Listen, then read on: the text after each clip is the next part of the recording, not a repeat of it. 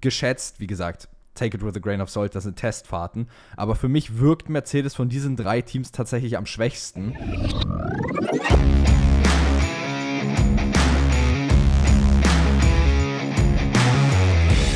Ladies and Gentlemen, herzlich willkommen zurück zum Undercut Podcast. Es ist an der Zeit, über das Preseason Testing zu reden, denn wir hatten die letzten drei Tage den ersten Blick auf die Autos von 2024. Und ich muss sagen, Perke, es gibt mehr Fragen als Antworten, wenn ich ehrlich bin. Und äh, wir haben jetzt die nächste gute Stunde wahrscheinlich darüber Zeit und vor, darüber zu reden. Ey, aber generell ist tat so unfassbar gut, die Autos wieder auf der Strecke zu sehen, oder findest du nicht? Also allein diese Winterpause, es war wieder viel zu lang. Ich habe mich gesehnt nach Autos auf der Strecke und sie waren da. Klar, es waren in Anführungszeichen nur die Tests, die für die meisten Zuschauer wahrscheinlich eher langweilig sind, weil es ist basically nur, dass Autos da acht Stunden lang ihre Longruns und was weiß ich für Tests fahren für den normalen Zuschauer ist es jetzt nicht das Spannendste, was passiert. Aber allein diese Autos wieder auf der Strecke zu sehen, diese neuen Lackierungen, den Stake, des, die Racing Bulls auf der Strecke zu sehen, es war ein geiles Gefühl. Und jetzt geht die Saison so langsam los. In zwei Tagen haben wir wieder Race Week. Ist dir das bewusst? In zwei Tagen ja, ist es, ist, es ist faszinierend. Also, ich meine, es sind nicht mal mehr äh, sieben Tage, bis wir schon wieder äh, It's Lights Out and Away We Go gehört haben von Crofty oder ja, wenn man dann halt äh, Sky Deutschland hört, dann halt nicht. ähm, weiß nicht, wie das bei Sascha und bei Ralf ist. Nee, Sascha ähm, Roos haut da immer seinen besten Eminem Double Time die erste Minute vom Rennen raus und dann legt sich das auch so langsam wieder. Aber es ist auch immer sehr schön zu hören. so, äh, Perke, ich glaube, die wichtigste Einordnung, zu der wir jetzt kommen sollten, sind die Teams. Ähm, wir haben jetzt drei Tage lang äh, viel zu viel Formel 1 am Stück geguckt und haben, äh, glaube uns auch viel zu viel gelangweilt teilweise dadurch. Also ich weiß noch, den ersten Tag von den Testfahrten bin ich einfach morgens aufgestanden, war 7 Uhr wach, 8 Uhr ging's los, hab gefühlt 8 Stunden lang vor an den Tag geguckt. Irgendwann hat es mir auch gereicht, muss ich ehrlicherweise dazu sagen. Ähm, aber wie stehen die Teams jetzt eigentlich am Ende da? Und äh, du hast mir schon jetzt gerade vor der Auf, äh, Aufnahme erzählt, du hast da so ein kleines Chart gefunden gehabt. Ähm, wollen wir da vielleicht einfach mal rein diven und uns das mal angucken und mal so denken, was oder mal drüber reden, was wir so denken? Können wir gerne machen. Äh, erstmal komplett Credits gehen an motorsporttotal.com raus. Da habe ich diese schönen Grafiken gefunden und die sind echt ziemlich aufschlussreich und wir geben da auch mal unseren Senf dazu, weil wir haben schon vor der Aufnahme gemerkt, ey, mit allem stimmen wir nicht so. Wir haben schon viel zu viel darüber geredet eigentlich vor der Aufnahme. Genau. Also erstmal die erste Grafik, über die wir reden wollen, ist die Rennpace, das Rennpace-Ranking. Und das ist quasi das Delta pro Sekunde also quasi wie schnell die Autos einfach sind und wie viel Abstand die jeweiligen Autos auf den führenden oder auf das führende Team haben in ausgewählten Rennsimulationen und Longruns und die sind bereinigt um externe Faktoren und wenig überraschend, das führende Team ist Red Bull. Red Bull wird hier auf Platz 1 geführt. Also das überrascht keinen, vor allem wenn man überlegt, vielleicht sandbagged Red Bull sogar noch bei den Tests. Es, es Hört sich jedenfalls so an, als ob Red Bull noch mehr kann, als sie bei den Tests zeigen, was schon ein bisschen besorgniserregend ist. Ja, ich weiß noch, äh, wenn ich jetzt mal so an letztes Jahr zurückdenke, da war es ja am Anfang auch so, wo man Verstappen gesagt hat, äh, ja, mach entspannt, lass den Motor ganz gut laufen, wir schalten eine Stufe runter. Ähm, und dann sind die mit äh, reduzierter Motorleistung, weil sie es konnten, einfach das Ding zu Ende gefahren, weil sie gar, ja, weil sie es gar nicht brauchten, überhaupt mit hoher Leistung das Ding zu fahren. Ähm, also schauen wir mal, was tatsächlich jetzt so noch nach oben geht. Ich glaube noch nicht, dass der Pace, den wir jetzt vom Red Bull gesehen haben, der endgültige Pace war.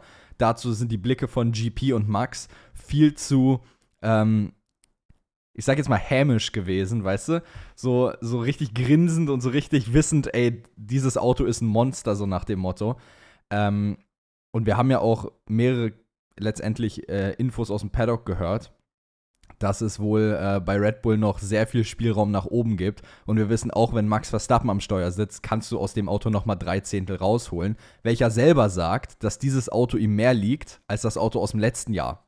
Genau, der RB20 reagiert besser auf seinen Input, auf seine Impulse, als es der RB19 noch getan hat. Das heißt, wenn das Auto besser ist als letztes Jahr und es auch noch einem Max Verstappen besser liegt, dann, sieht, dann sehe ich wirklich schwarz für diese Saison. Ähm, das wird nicht spannend. Wir haben es nicht erwartet, dass es spannend wird dieses Jahr. Aber vielleicht wird es noch schlimmer als letztes Jahr.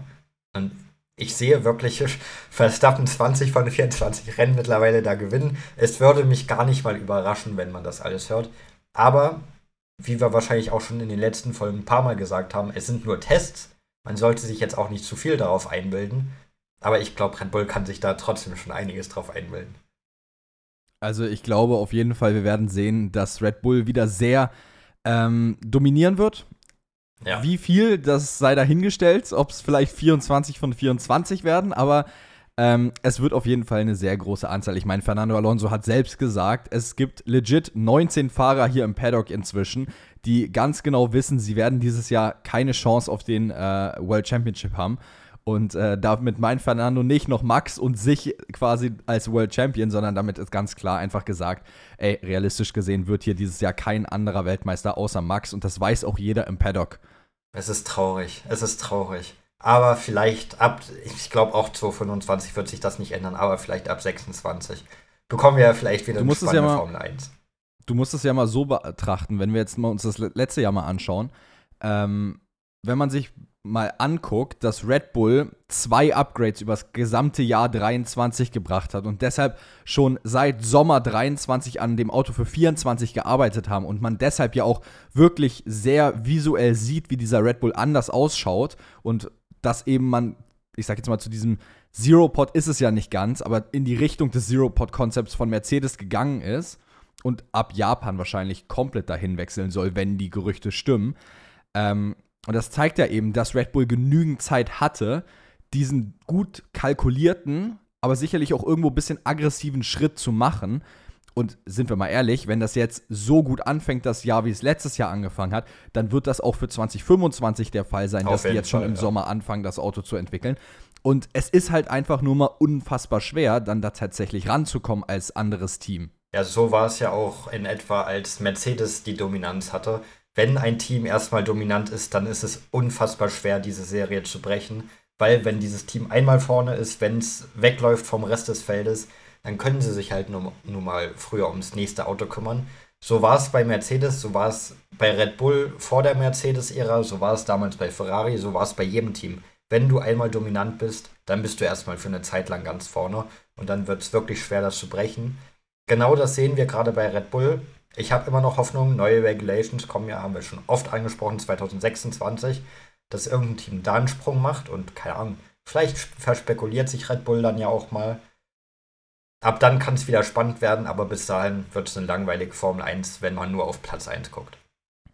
Ja, so, ähm, wir haben ja jetzt viel über Red Bull geredet, aber wir wollten ja eigentlich auf die eigentliche Rennpace ähm, oder auf das Ranking hier, was wir vor uns haben, äh, zu sprechen kommen. Quelle ist ja PaceTech ähm, wo die Daten herkommen letztendlich. Ähm, sagen wir es so, ich finde das ein bisschen interessant, wie das hier aufgelistet ist und ich äh, gebe ehrlicherweise nicht sehr viel in dieses Diagramm rein an Glaubwürdigkeit meinerseits. Ähm, dass Red Bull the bar of everything ist, das wissen wir.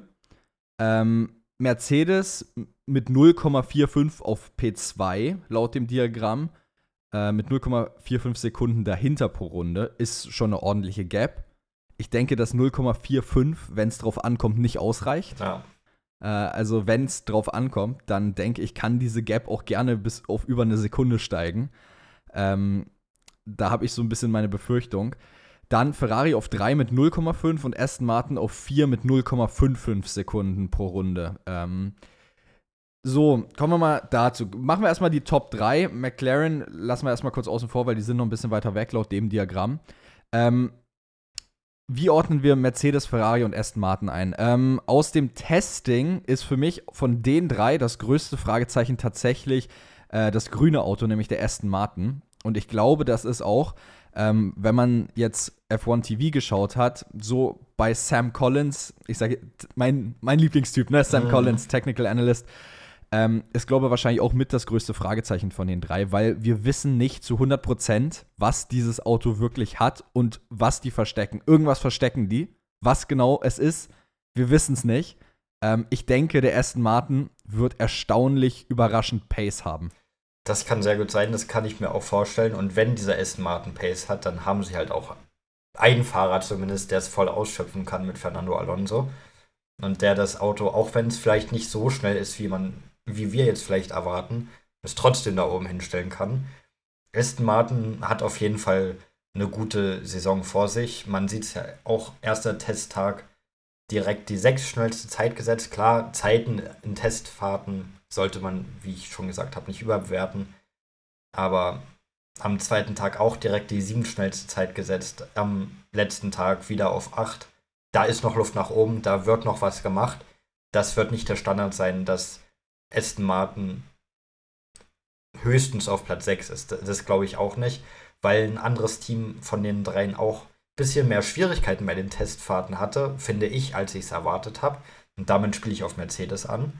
Ähm, weil Mercedes hat mich nicht so überzeugt bei den Testfahrten, wie ich es erwartet habe. Bei all den Nachrichten, ey, gerade der Frontflügel soll unfassbar sein dieses Jahr. Ähm, hat mich ein bisschen, war ich underwhelmed, sag ich mal. Und da kann der Aston Martin auf jeden Fall gegen angehen. Also, der Frontflügel bei Mercedes ist wirklich so eine kuriose Sache. Wir wissen Stand jetzt nicht, wie viel äh, Pace-Unterschied oder äh, ich sag jetzt mal reinen Zeitgewinn dieses äh, kleine Meisterwerk ausmacht. Es ist auf jeden Fall sehr interesting und ich glaube, da wird es auch noch viel Diskussion über äh, die Legalität von dem Ding geben. Ähm, an sich erfüllt es ja erstmal die Auflagen der FIA, technisch gesehen. Also es ist ja mit der Endplate an der Seite verbunden und mit dem inneren äh, Chassis-Komponenten. Aber ähm, es ist interesting, weil viele Teams so immer noch die Stirn runzeln und ich glaube, wenn das Ding überraschend viel Pace liefert, dann wird diese Debatte auch unbedingt nochmal eröffnet werden. Ähm, Mercedes, ich denke, ist für mich tatsächlich aus diesen drei geschätzt, wie gesagt, take it with a grain of salt, das sind Testfahrten. Aber für mich wirkt Mercedes von diesen drei Teams tatsächlich am schwächsten, auch wenn es hier in diesem Diagramm sicherlich anders dargestellt ist. Ähm, als zweitstärkste Kraft würde ich tatsächlich Ferrari nehmen. Aber ich würde auch ehrlicherweise jetzt nicht groß sagen, dass Ferrari äh, safe zweite Kraft ist, sondern ich würde sagen, die drei Teams sind schon in der Nähe voneinander. Aber ich denke, Ferrari wird die Edge leicht über Aston Martin haben und dann Aston Martin leicht über Mercedes. Da als zweite Kraft Ferrari gehe ich voll mit und ich gehe auch voll mit, dass sie jetzt nicht meilenweit vor den anderen beiden sind. Ich glaube, sie werden, wie du schon gesagt hast, so ein kleines bisschen voraus sein. Aber gerade wenn es nur so wenig Abstand zwischen den einzelnen Teams ist, kommt es halt auch sehr auf die Strecke an, auf die Streckencharakteristiken, wie das Auto sich je nachdem fühlt, ob das jetzt eine Highspeed-Strecke ist oder sowas wie zum Beispiel Singapur. Das kann einem Auto ja auch sehr in die Karten spielen oder gegen ein Auto spielen. Und generell Ferrari sich auch ganz vorne. Oder nicht ganz vorne, sondern hinter Red Bull. also ganz vorne auf gar keinen Fall. Ähm, Ferrari, ich würde Mercedes noch etwas über Aston Martin sehen wahrscheinlich. Aber sonst ja, die, die, Top 4 sollten so mit den Teams. Das hätte ich nicht erwartet, dass ich das nach den Testfahrten so sage, dass ich Aston Martin über McLaren habe. Aber das scheint ja doch schon Konsens zu sein, dass vielleicht sogar Aston Martin über McLaren ist dieses Jahr. Ja. Jetzt ist noch die Sache, kommen wir zum Midfield, würde ich jetzt mal sagen. Und zwar laut, der, äh, laut des Rankings hier von Motorsport Total oder Pacetag besser gesagt. Ähm, auf 5 haben wir McLaren mit 1,1 Sekunden Abstand zu Red Bull zum Delta. Dann Racing Bulls äh, mit 1,15 und Williams mit 1,35. So, McLaren. Es wurde meiner Meinung nach, auch wenn man es vielleicht jetzt öffentlich nicht direkt in den Interviews so gesagt hat, es wurde meiner Meinung nach unfassbar hoch angeteasert für die Saison. Also von den Erwartungen her. Man hat zwar dann gehört von Norris, ja, ähm, ich will jetzt nicht die Expectations, weißt du, zu hoch setzen und so. Ich würde hier oder will hier vorsichtig rangehen. Dieses Motto, whatever it takes, das ist für mich das komplette Gegenteil. Und das ist für mich, wir setzen die Bar ganz, ganz hoch und riskieren quasi alles. Aber bis jetzt, finde ich, hat man in den Testfahrten das bei weitem nicht gesehen, dass dieses whatever it takes deren Leistungen auf der Strecke gerecht wird. Ja, das Team versucht es. Andersrum, fällt mir gerade auf. Ja, aber. Dass die Leistungen dem Whatever It Takes nicht gerecht werden, anders wird es keinen Sinn ergeben. Man versteht, was du meinst, worauf du hinaus wirklich im Gesamtkontext, wie du es gesagt hast. Ähm, klar, das Team versucht jetzt ey, ein bisschen Erwartungen zu dämpfen, aber an sich auch die Art des Launches, alles zu löschen, dann das Auto aus dem Nichts rauszuknallen, das war natürlich auch schon eine Ansage, als es gelauncht wurde. Und ich glaube, dadurch, durch das Ganze drumherum, wurde das Auto vielleicht ein bisschen overhyped. Auch von der Öffentlichkeit. Ähm, wurde vielleicht sogar zu viel erwartet von McLaren, dass sie jetzt zweite Kraft sind, dass sie vielleicht Red Bull attackieren können. Das hat man ja schon einige Male gehört, auch von uns. Ey, McLaren wird da was wahrscheinlich in der Hinterhand haben. Vielleicht können die ein bisschen angreifen. Vielleicht haben wir auch unser Teil dazu beigetragen, dass McLaren overhyped wird. Vielleicht ist es nicht so gut, wie man erwartet hat. Gut wird trotzdem sein, denke ich mal. Ich denke, das wird nicht so ein großer Abstand. Es wird keine halbe Sekunde auf Aston Martin, Ferrari, Mercedes sein. Davon gehe ich jetzt nicht aus, dass der Abstand dann doch zu den drei Teams so groß sein wird. Aber man hat sich schon mehr erwartet von McLaren. Und dahinter Racing Bulls. Da, da haben wir ja nach dem ersten Tag schon gedacht, nach dem ersten Testtag, Testtag, ui, am Ende drei Red Bull-Autos auf dem Podium. Weil gerade am ersten Testtag sahen die Racing Bulls schon sehr, sehr stark aus. Ich sehe hier auch. Ricardo sah grundsätzlich sehr, sehr stark aus Ricardo in den Racing Bull. Generell sehr gut. Zunoda eher weniger, aber Ricardo hat richtig ordentlich was rausgeholt aus dem Auto. Da hat man sich schon gedacht, ey, stehen am Ende, keine Ahnung, vier Red Bull-Autos in den Top 4, Top 5, Top 6, was auch immer. Und dann geht's richtig los hinter den Kulissen. Dann wird auch der Racing Bull getestet auf Nieren und so weiter, ob da alles legal ist, ob da nur Legales mitgenommen wurde. Ähm, oder grundsätzlich, was da so weitergegeben wurde, auch in der Fabrik an eventuellen Blueprints, Designs oder richtig. so. Richtig. Ähm, Racing Bulls wird ein Mittelfeldteam sein, wird Ausreißer nach oben haben, auf jeden Fall, davon gehe ich aus. Man wird regelmäßig um Punkte kämpfen können, auch um gute Punkte kämpfen können. Aber mehr ist es wahrscheinlich nicht. Also, ich glaube auch, ja, es ist ah, ich weiß nicht, mit Racing Bulls tue ich mich schwer.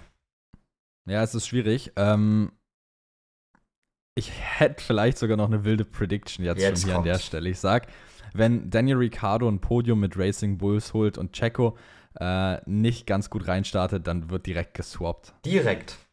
Was glaubst du, ist also es möglich, dass direkt nach zehn vier, Rennen. Äh, zehn Rennen?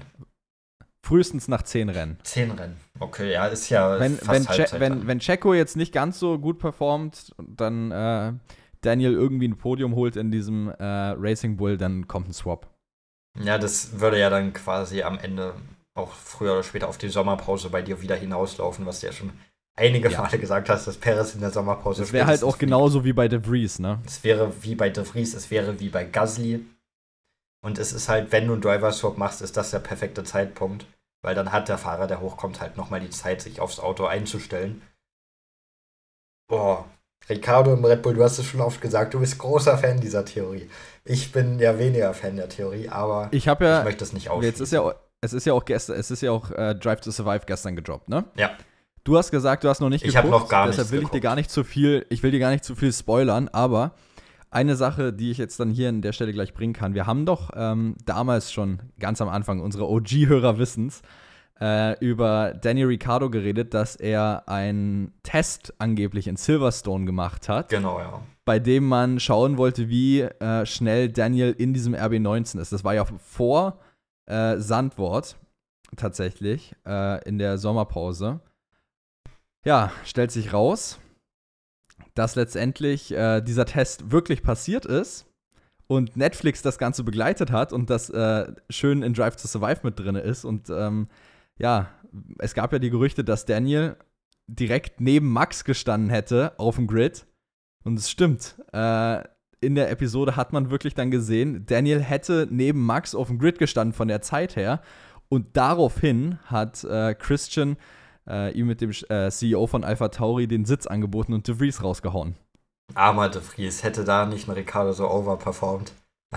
Dann wäre also, er immer vor allem das Ding ist, das Ding ist, du musst ja auch bedenken, ähm, er hätte, also der Mann ist acht Monate oder neun Monate zu dem Zeitpunkt nicht gefahren, springt in den RB19 und fährt und fährt und macht einfach an einem Nachmittag aus der kalten, sage ich mal, eine Zeit, die ihn neben Verstappen platziert hätte. Das ist crazy. Denn Ricardo kann schon Auto fahren. Ne? Der hat es damals. Also, und das Bull, ist, das, das ist ein Riesenargument für Red Bull, weil Horner hat es auch gesagt in der äh, Episode. Das wirkt nicht wie der Daniel, den man bei Renault oder McLaren gesehen hat, sondern das wirkt wie der Daniel, den man bei Red Bull kannte damals. Und äh, wenn du den natürlich haben kannst, dann schmeißt du Perez auch raus. Ja, ich meine, Ricardo ist ein Rennsieger und der hat ja jetzt nicht alles über die letzten Jahre verlernt. Das funktioniert ja so nicht.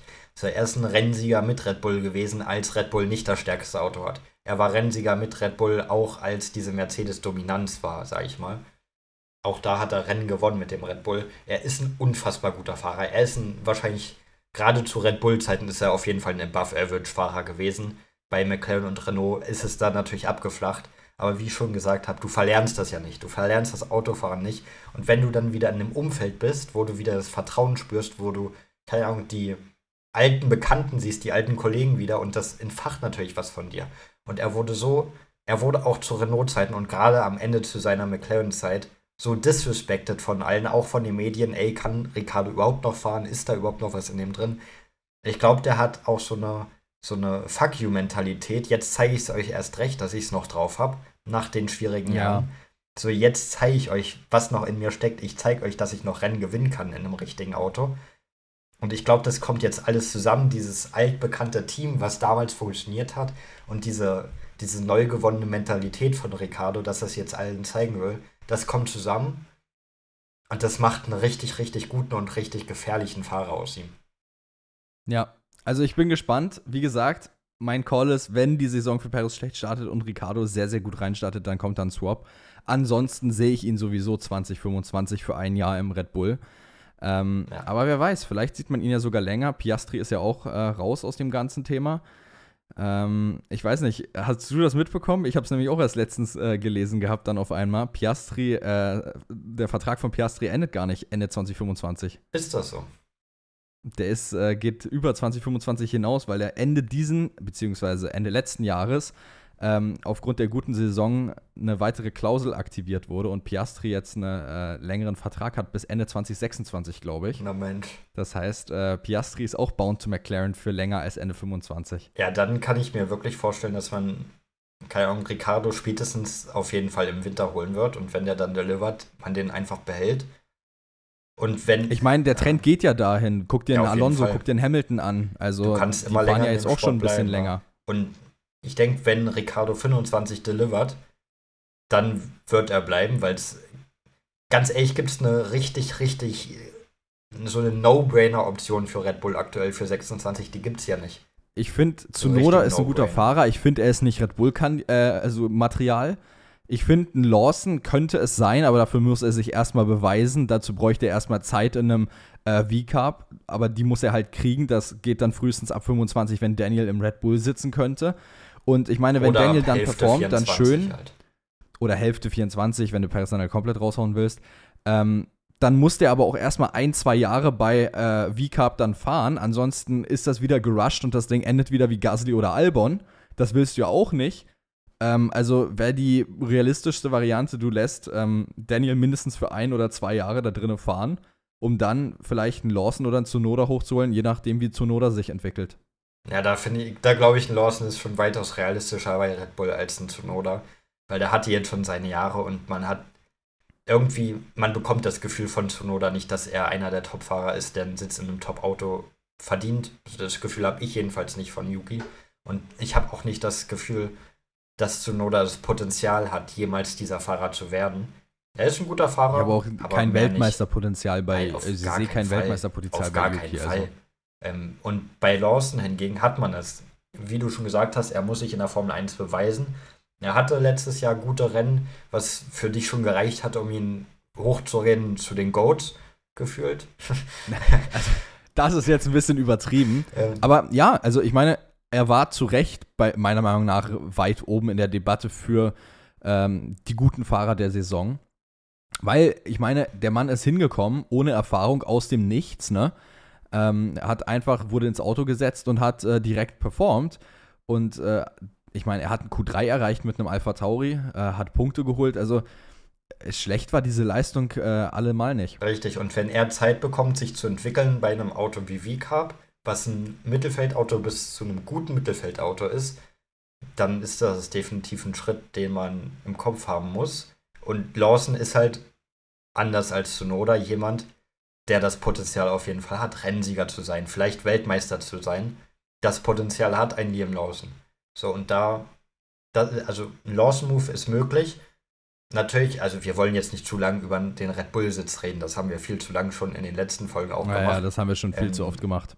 Albon darf man natürlich nicht vergessen, aber ob du einen Albon nochmal zurückholst, ist halt die andere Frage. Klar, auch er hat sich entwickelt, er hat sich weiterentwickelt, hat auch Rennsiegerpotenzial, aber mehr ist da bei ihm auch nicht. Albon wird niemals Weltmeister sein.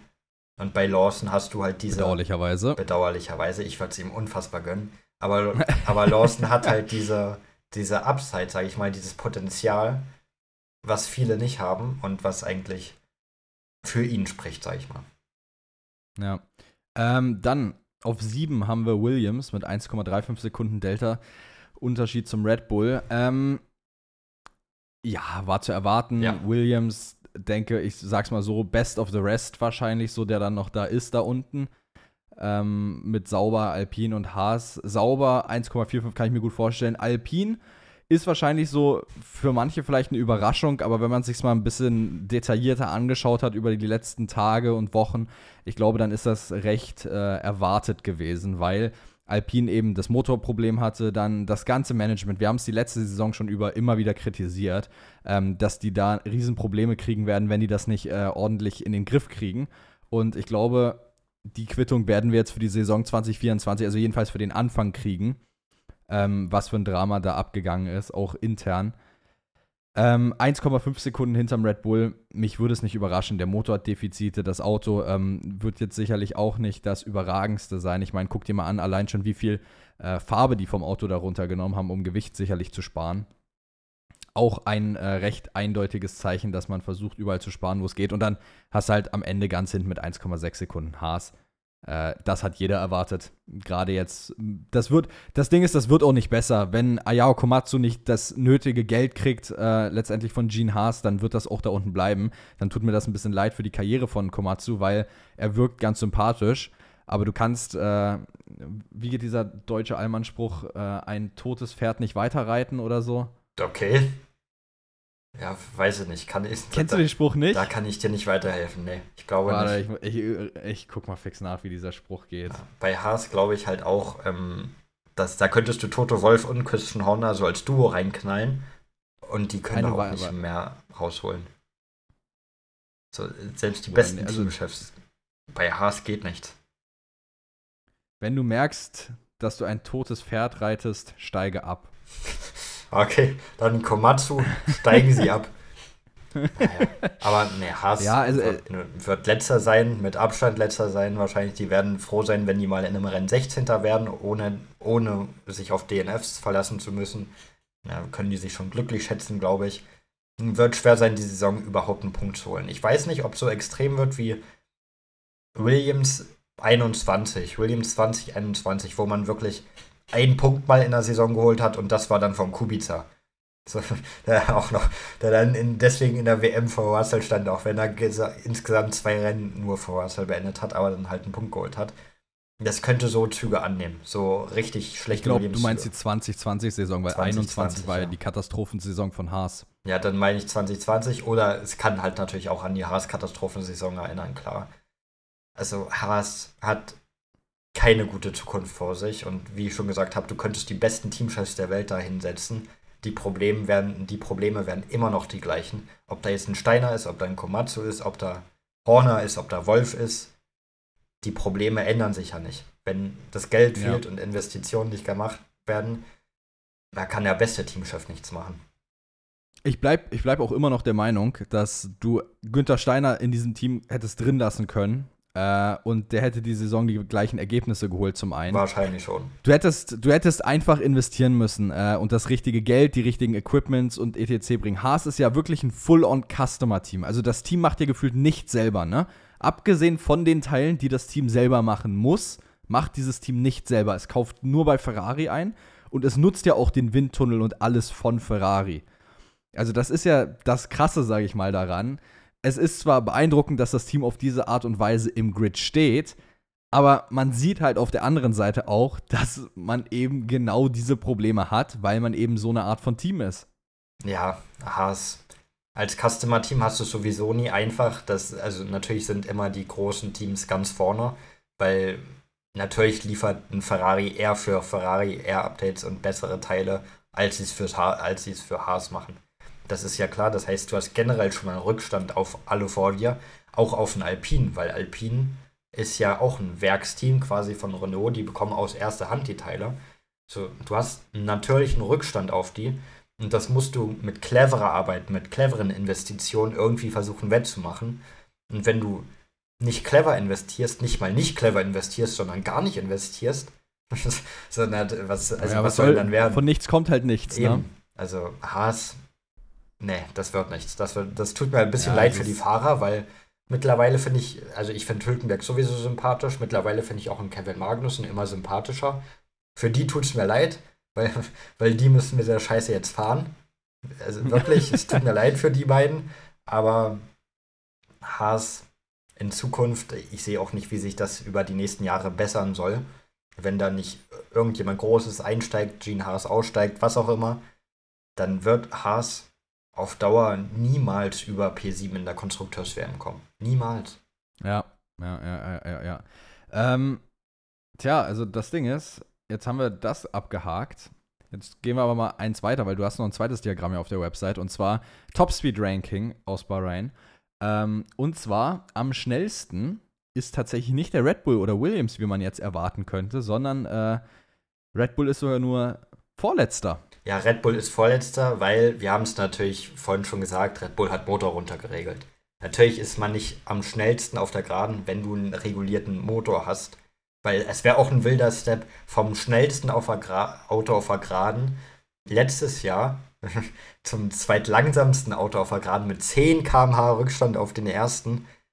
Das ist nicht möglich für ein Auto wie Red Bull. Klar, neuer Aero-Ansatz, vielleicht kostet dir das ein bisschen.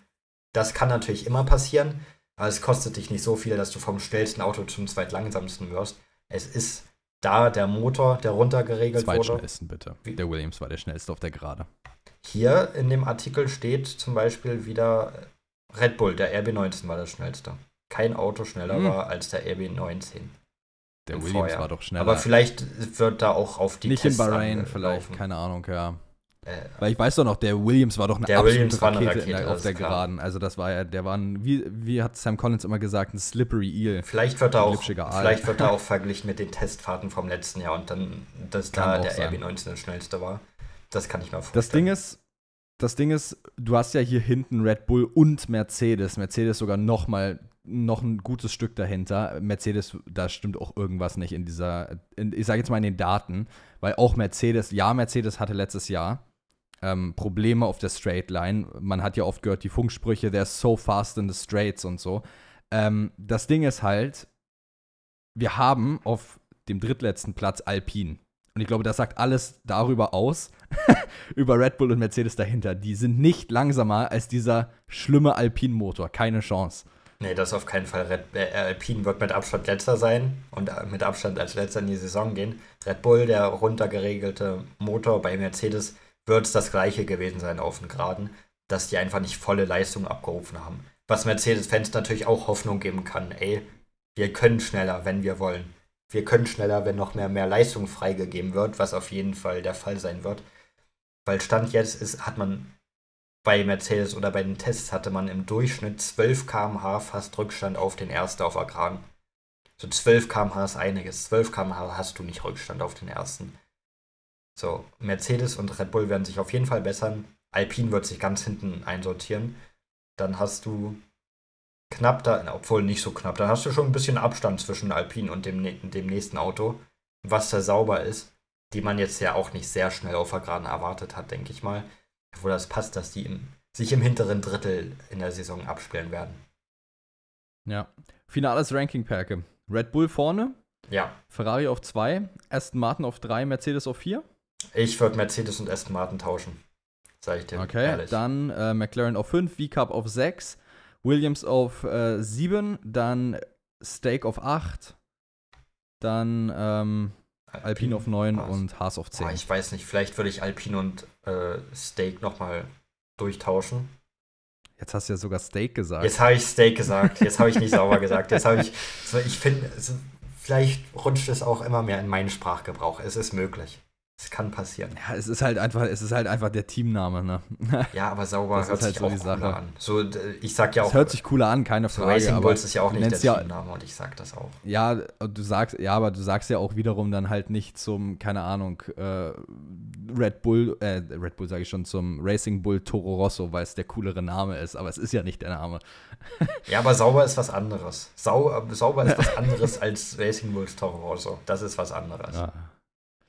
So, gut, dann haben wir die Teams mal abgehakt. Ähm, kommen wir vielleicht noch mal zu einem Fahrer, einem Rookie, äh, Mhm. den wir ja alle sehr gern haben und der ja äh, erst seit kurzem in der Formel 1 unterwegs ist, nämlich ungefähr seit dem Zeitpunkt, wo wir gefühlt geboren wurden.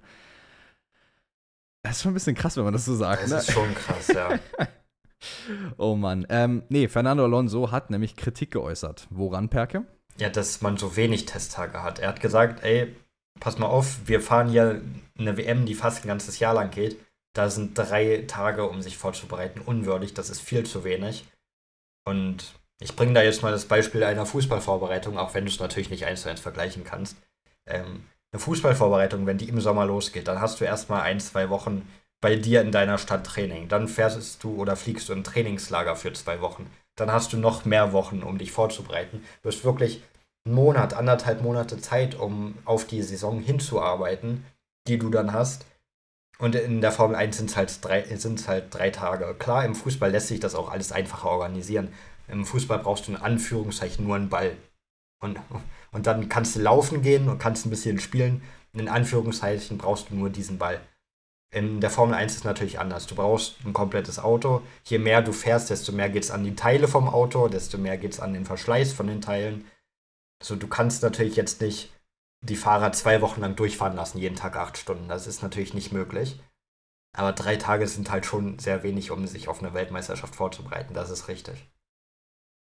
Ja, auf der einen Seite stimmt's, aber ganz ehrlich, ähm, du hattest auch eine lange Winterpause, um die Dinger elektronisch zu testen im Simulator und so. Und mal Hand aufs Herz, das reicht auch, gehe ich mal von aus, für viele der wichtigen Daten. Klar, auf der Strecke kannst du viel mehr sammeln, aber ähm, für die Fahrer sind diese Tage doch nicht wichtig. Wenn, dann geht es doch nur um die ganzen äh, Engineers, die das wollen.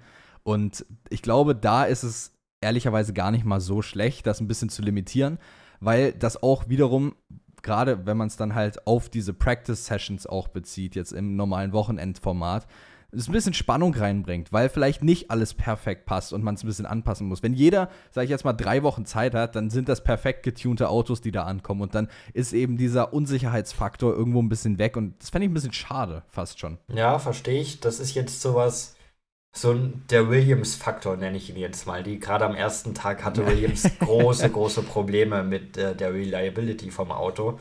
Ähm, ist, hat kaum Runden reinbekommen am ersten Tag besonders.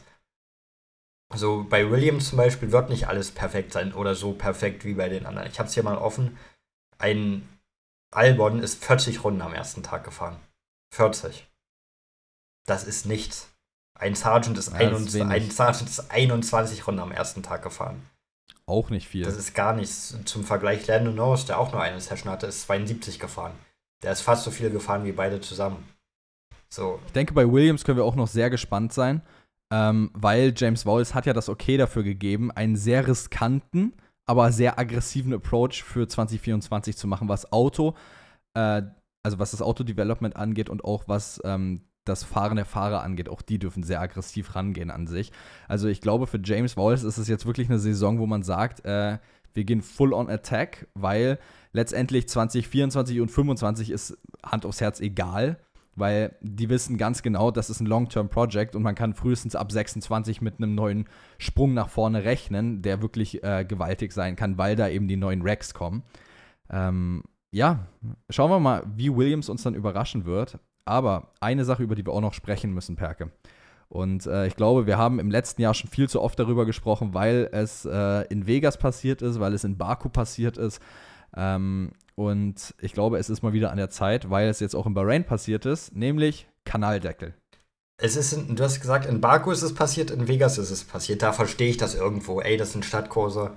Da ist, werden Kanaldeckel irgendwo sein. Aber in Bahrain, dass da kan Kanaldeckel hochgehen, abfliegen, was auch immer. Das Ding ist, es ist, ja, es ist, ja, es ist ja kein Kanaldeckel so wie im Sinne von Gully gewesen. Ja, das war es ja das nicht. ist richtig. Es war ja letztendlich auf den Curbs sind ja so kleine Rillen äh, oder Metallrillen, die letztendlich da sind, die einfach das Regenwasser, wenn es eben regnet, da reinfließen lassen. Und so ein Ding war halt nicht, die Dinger sind nicht richtig komplett verschraubt oder so, wie ich das verstanden habe, sondern nur leicht oder irgendwie. Und das hat es halt komplett rausgehoben. Aber nicht nur einmal, sondern zweimal. Wirklich, dass du das nicht gefixt Also es passiert einmal, darf schon gar nicht passieren. Es darf nicht passieren, dass das überhaupt einmal passiert.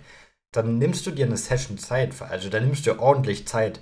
Du verschiebst die Session so, dass die Session 1 am Tag 2 dann abgebrochen wird und die Zeit dann hinten rangehangen wird in, in der zweiten Session, was schon auch Planung von Teams durcheinander wirft. Zum Beispiel war ja bei Red Bull geplant, ey, Perez fährt die erste Session, Verstappen die zweite an Tag 2. Perez ist den Tag durchgefahren. Also das darf nicht passieren. Und dann passiert es dir nochmal. Dann, dann passiert es dir nochmal. Und ich verstehe nicht wie. So, wenn es einmal passiert ist, dann hast du Zeit, das zu fixen. Dann fix das auch und mach nicht so Tesafilm drüber und sag, passt schon. Wird schon nicht nochmal passieren. ja. Aber das scheint mir, also, als ob die das genau so gemacht haben. Ja, also jetzt fürs Wochenende äh, oder fürs kommende Wochenende ist der Approach für das Thema ein bisschen anders. Wenn es nicht regnen soll, also die, man muss gucken, wie das Wetter letztendlich sein wird, ja, wenn es Bahrain nicht regnen soll. Sehr risky, hast du recht. du, äh, eine Woche vor Preseason Testing jetzt äh, war da absolut äh, Regenchaos. Da war die Strecke komplett unter Wasser. Das war, als äh, die Formel 2 da war und die getestet haben. Äh, da war richtig Full Wet Reifen zwischenzeitlich ja, draußen. Wenn die Formel 1 kommt, ist da immer trocken. Da muss, müssen die also, gar keine äh, Angst, Da ging es schon ordentlich ab. In Formel 1 und jetzt da ist halt, irgendwas spielt dann immer rein, da ist immer trocken dann. Und jetzt ist halt die Sache, ähm, du hast letztendlich das Szenario 1, dass es nicht regnet. Dann macht man Beton rein. Das heißt, man füllt die Dinger wirklich zu, sodass da gar nichts mehr geht. Finde ich ein bisschen schwachsinnig, dieses Konzept, muss ich ehrlich sagen, weil du musst es ja danach auch wieder rausholen. Aber ähm, nicht mein Problem. Und äh, dann hast du noch Variante 2, wenn es regnet, keine Ahnung. keine Ahnung, dazu gibt es irgendwie keine Infos, was passiert, wenn es regnet. Dann hoffst du Ob einfach. man die dann nochmal verschraubt oder neu, aber ja. Dann aber wie gesagt, ich gehe jetzt stand jetzt nicht davon aus, dass es groß regnen wird. Ja, und das ist dann auch noch zweimal beim Ferrari passiert, dass der rausfliegt. Natürlich auch. Na, war einmal, war doch einmal Ferrari und einmal Red Bull. Was, einmal Red Bull? Ich habe irgendwie im ja, Kopf, dass. Checo einmal. Zwei, Checo ist einmal rüber. Hatte, warum hatte ich Also als Kopf, erstes war's- Ferrari- Das erste Mal war es Sainz. Als oder? erstes war es Leclerc, der rübergefahren Ja, ich ist. Und ja Sainz hat es nämlich noch gesehen von außen. Ich werfe ja hier alles und dann ist am äh, zweiten Mal, wo es passiert ist, war es Checo. Ja, da, in 24 Stunden Testing da kann man auch mal ein bisschen durcheinander kommen, würde ich sagen. dann dann war es so Ja. rum, aber es ist trotzdem unfassbar. Ja. Perke, was hältst du eigentlich davon, wenn wir dann am äh, jetzt Mittwoch, weil es geht ja schon Donnerstag los, das ganze äh, Thema, weil ja Samstag dann schon das Rennen ist. Was hältst du eigentlich davon, wenn wir am Mittwoch in unserer Pre-Weekend-Show zu Bahrain, oh, fühlt sich gut das an, das schön, wieder ne? zu sagen, wieder, schön. ja, schön wieder zu sagen, die Pre-Weekend-Show für Bahrain, ähm, unsere Predictions für 2024 reinpacken. Auf jeden Fall. Dann haben wir noch mal ein bisschen Zeit, das Ganze zu evaluieren. Und dann schauen wir mal, womit wir dann letztendlich so am Gucken sind und äh, wie ungenau wir dann tatsächlich äh, letztendlich liegen. Sehr ungenau Ich würde auch sagen, ja, wahrscheinlich schon. Ich würde auch sagen, ähm, unter dieser Episode packen wir noch schnell auf Spotify in den QA-Tab rein. Eure größte Überraschung der Saison. Also, wenn ihr auf Spotify hört, geht einfach mal runter und schreibt mal, was ihr denkt, die größte Überraschung der Saison 2024 wird. Würde mich mal interessieren. Können wir in der nächsten Folge dann auswerten und ein paar der besten Antworten hier mit reinnehmen. Ähm, ansonsten, Perke, würde ich noch sagen, Kicktipp für die neue Saison. Müssen wir, ich habe immer noch ich keine die Runde? bekommen. wir Ich habe ich wirklich hab, neu ich hab, aufsetzen. ich hab eine, ich eine, neu, äh, eine neue Runde gemacht gleich. Supi. Ähm, wird den Link hier auf jeder Plattform mit unten in die Beschreibung hauen. Also, wenn ihr gerne Lust darauf habt, dann schaut einfach mal in die Beschreibung der Episode. Da findet ihr dann den Link zur Kicktipp-Runde. Könnt ihr einfach beitreten ohne Probleme. Und dann, äh, ja, schauen wir mal, wer am Ende Tippkönig ist. Ansonsten, Perke, ich glaube, dann haben wir es jetzt für die Episode. Wir haben es, ja. Wir haben es in dem Sinne. Wenn euch der Podcast gefällt, lasst gerne eine 5-Sterne-Bewertung da. Es hilft uns wirklich weiter und äh, wir stehen so kurz vor 500 Bewertungen auf Spotify, was einfach nur irre ist, wenn man drüber nachdenkt. Also danke an jeden, der eine äh, Bewertung dagelassen hat. Ja, ich sage jetzt jetzt zum vierten Mal. Ansonsten hören wir uns am Mittwoch wieder. Ich wünsche euch was. Bis dahin, habt noch ein schönes Wochenende. Haut rein. Ciao, ciao. Ciao, ciao.